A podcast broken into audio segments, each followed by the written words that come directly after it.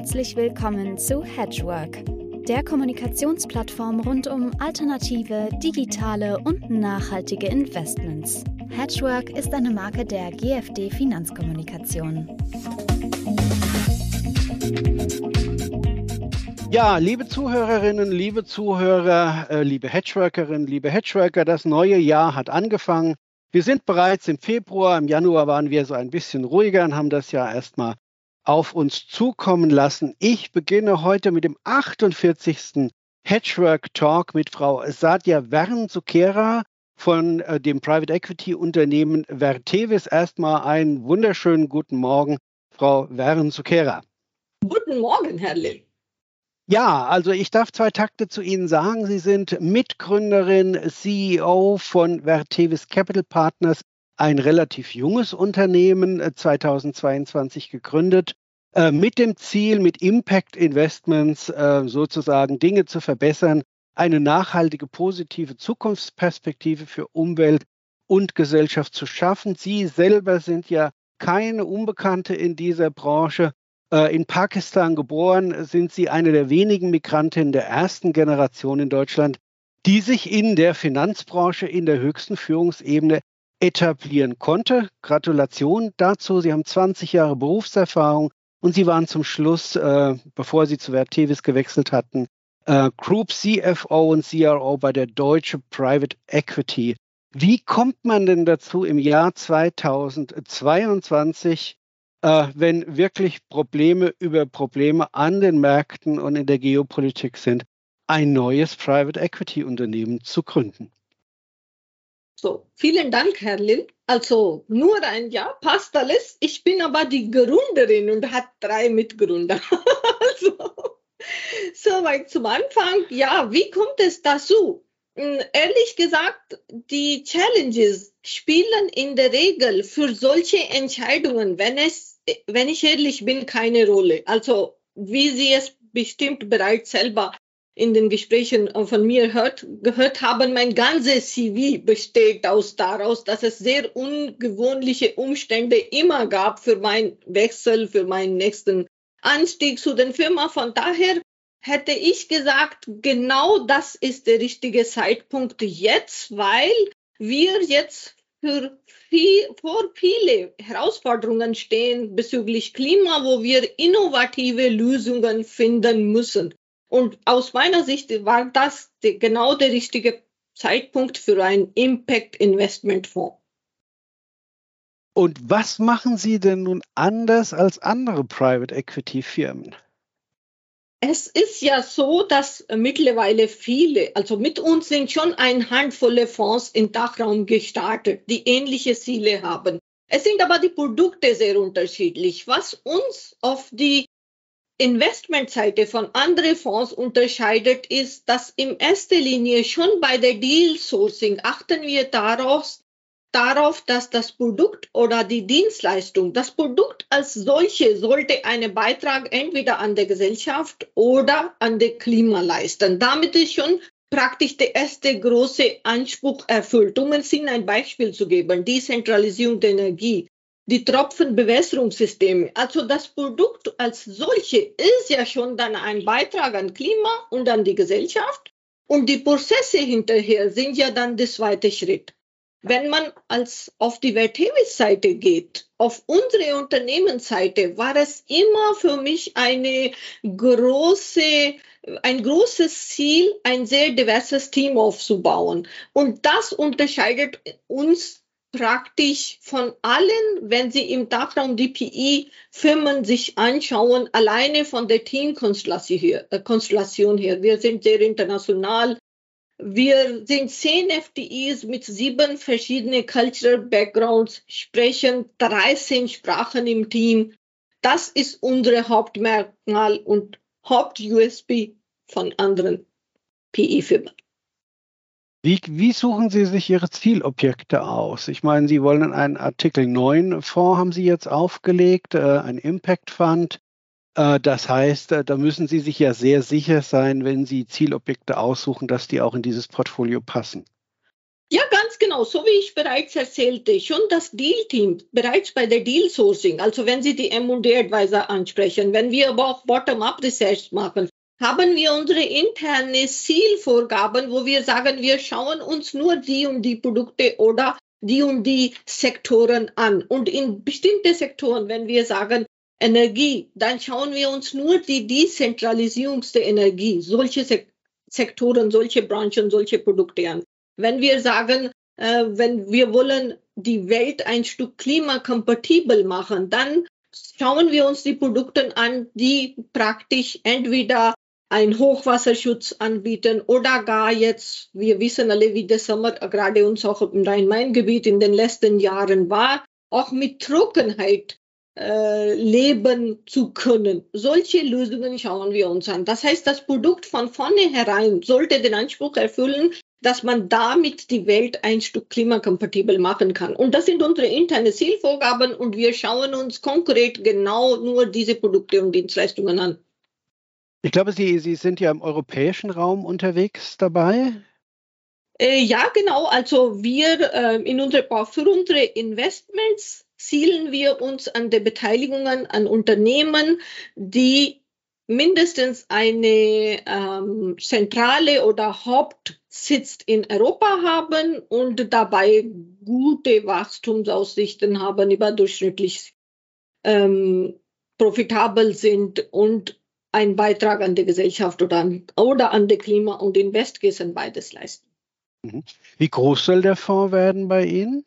350 Millionen streben wir an. Das ist unsere erste Fonds und das ist für einen Impact Investment Fonds eine gute Summe. Mhm. Und äh, wie muss ich mir das vorstellen? Wie viel investieren Sie da pro Unternehmen? Also wie viele Objekte sollen in so einen Fonds dann reinkommen?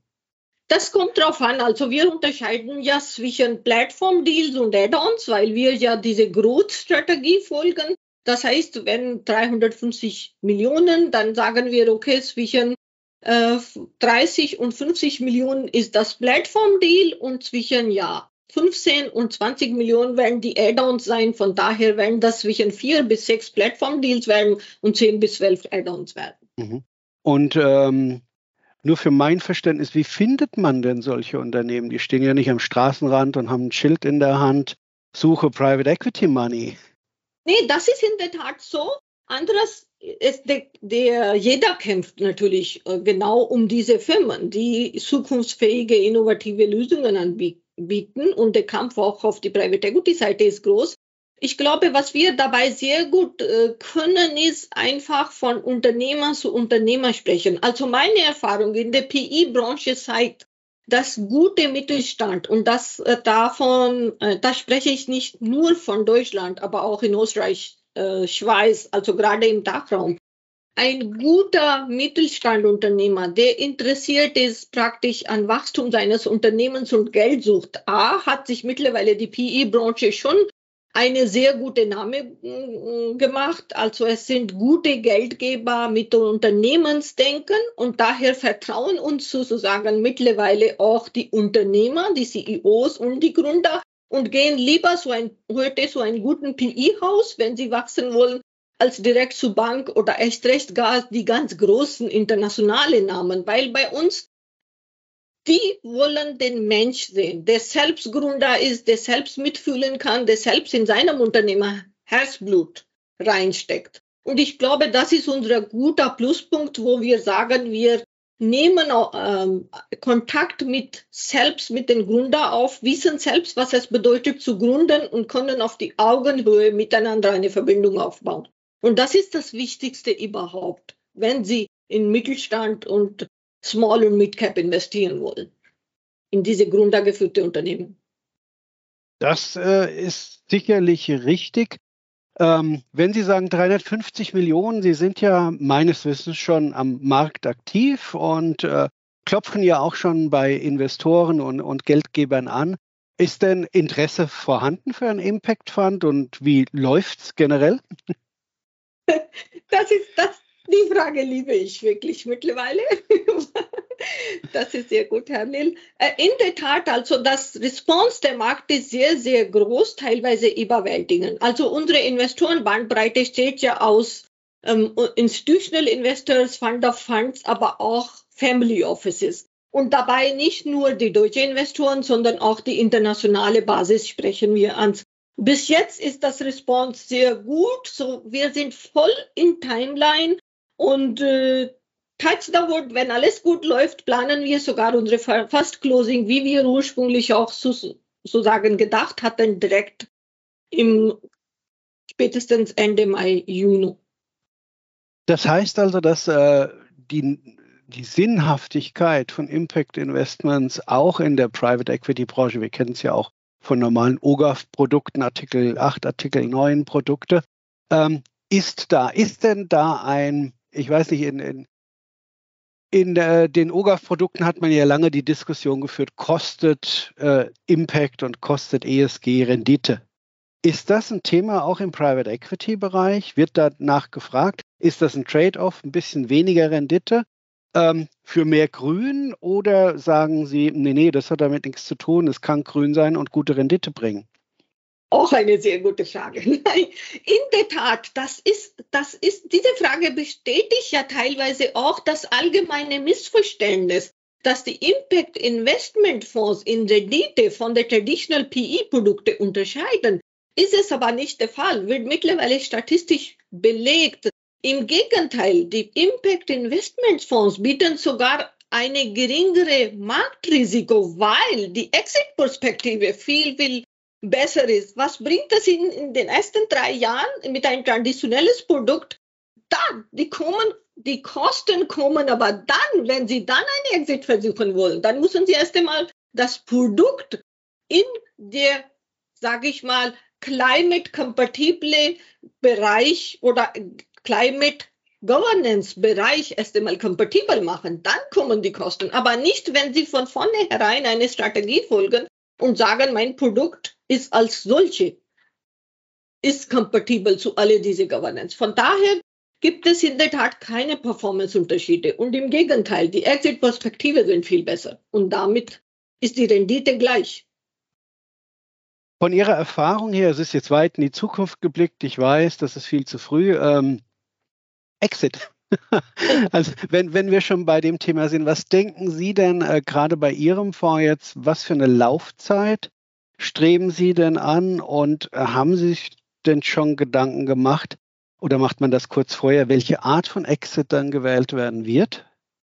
Das ist, äh, also auch da ist so, man hat ja in den letzten Jahren in der Investmentbranche gelernt, es ist nicht mehr, auch in Real Estate übrigens Fonds, es ist nicht mehr kurzes Geld, die man in drei, innerhalb drei, vier Jahren verdient hat. Die Zeiten sind ja schon längst vorbei.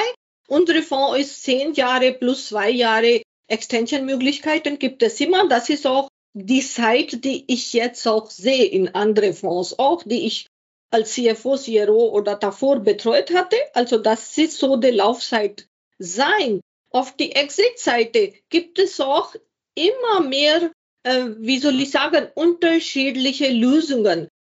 Angefangen von den ganz normalen Exits gibt es aber mittlerweile auch, wenn Sie bestimmt in den Zeitungen gelesen haben, Continuationsfonds. Heute kann man Firmen finden in einer Fonds, die solche Perle sind, weil man mit den CFOs und CEOs der, und die Gründer sehr gut versteht, weil man in drei, innerhalb drei, vier, fünf Jahren zusammen mit diesen Gründern das Unternehmen so groß gemacht hat, so erweitert hat, dass es absolut, äh, wie soll ich sagen, falsch und Wahnsinn wäre, nur weil der Fonds abläuft, solche Unternehmen dann verkaufen zu wollen, weil man ja noch weiterhin an der Wachstum interessiert ist. Da gibt es mittlerweile ein großes Thema, wird immer mehr Continuationsfonds. Dann sucht man eine nächste Fonds und schaut, okay, vielleicht nicht ähm, 80 Prozent, äh, vielleicht nicht äh, 100 Prozent, aber 80 Prozent sind meine äh, Portfoliofirmen, die ich innerhalb 10 plus 12 Jahren äh,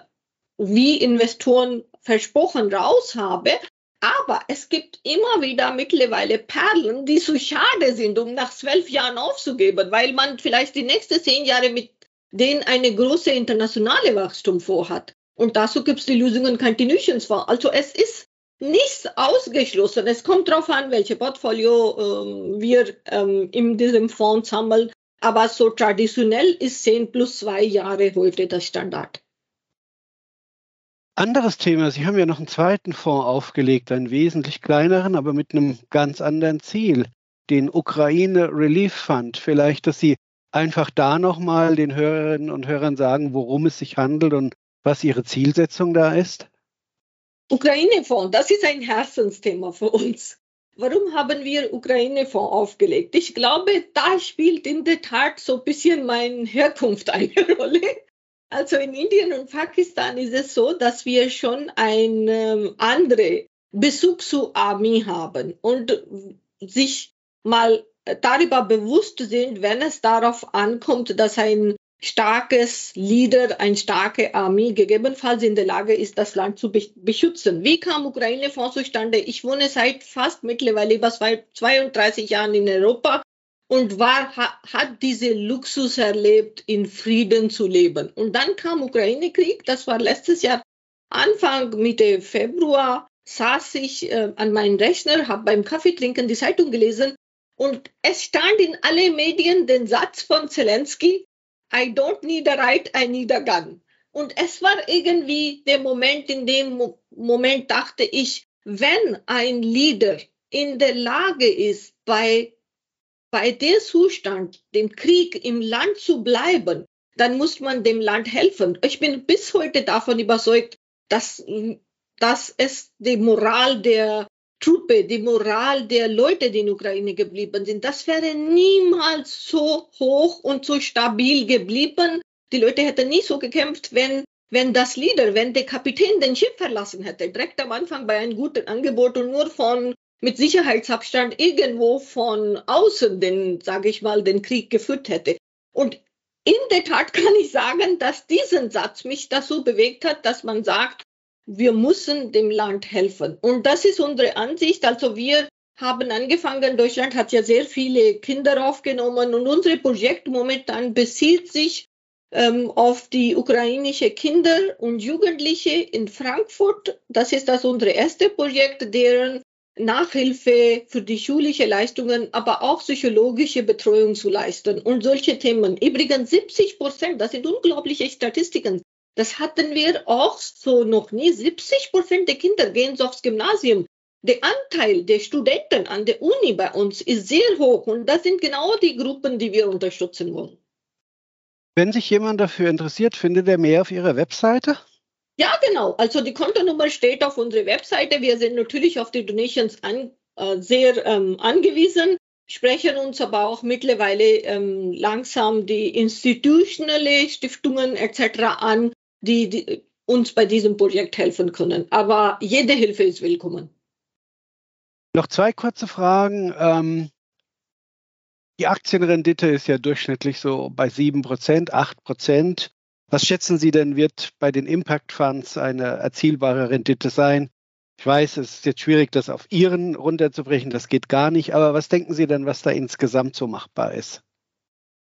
Also wir, das ist, das ist eine sehr tückische Frage, weil es, es, ich hätte gesagt, es kommt darauf an, es ist aber auf keinen Fall tiefer als die traditionelle PI-Fonds auch. Also wir bewegen uns je nachdem äh, zwischen 8 und 12 Prozent, aber je nachdem, mindestens. Mhm. Mhm. Und wenn Sie sagen, dass Sie ja äh, sehr gute Resonanz auf dem Markt haben und Sie haben das Wort Fast Track erwähnt, könnte es sein, dass Sie schon einen zweiten Fonds im Hinterkopf haben, also einen zweiten Impact Fund, wenn der erste geclosed ist?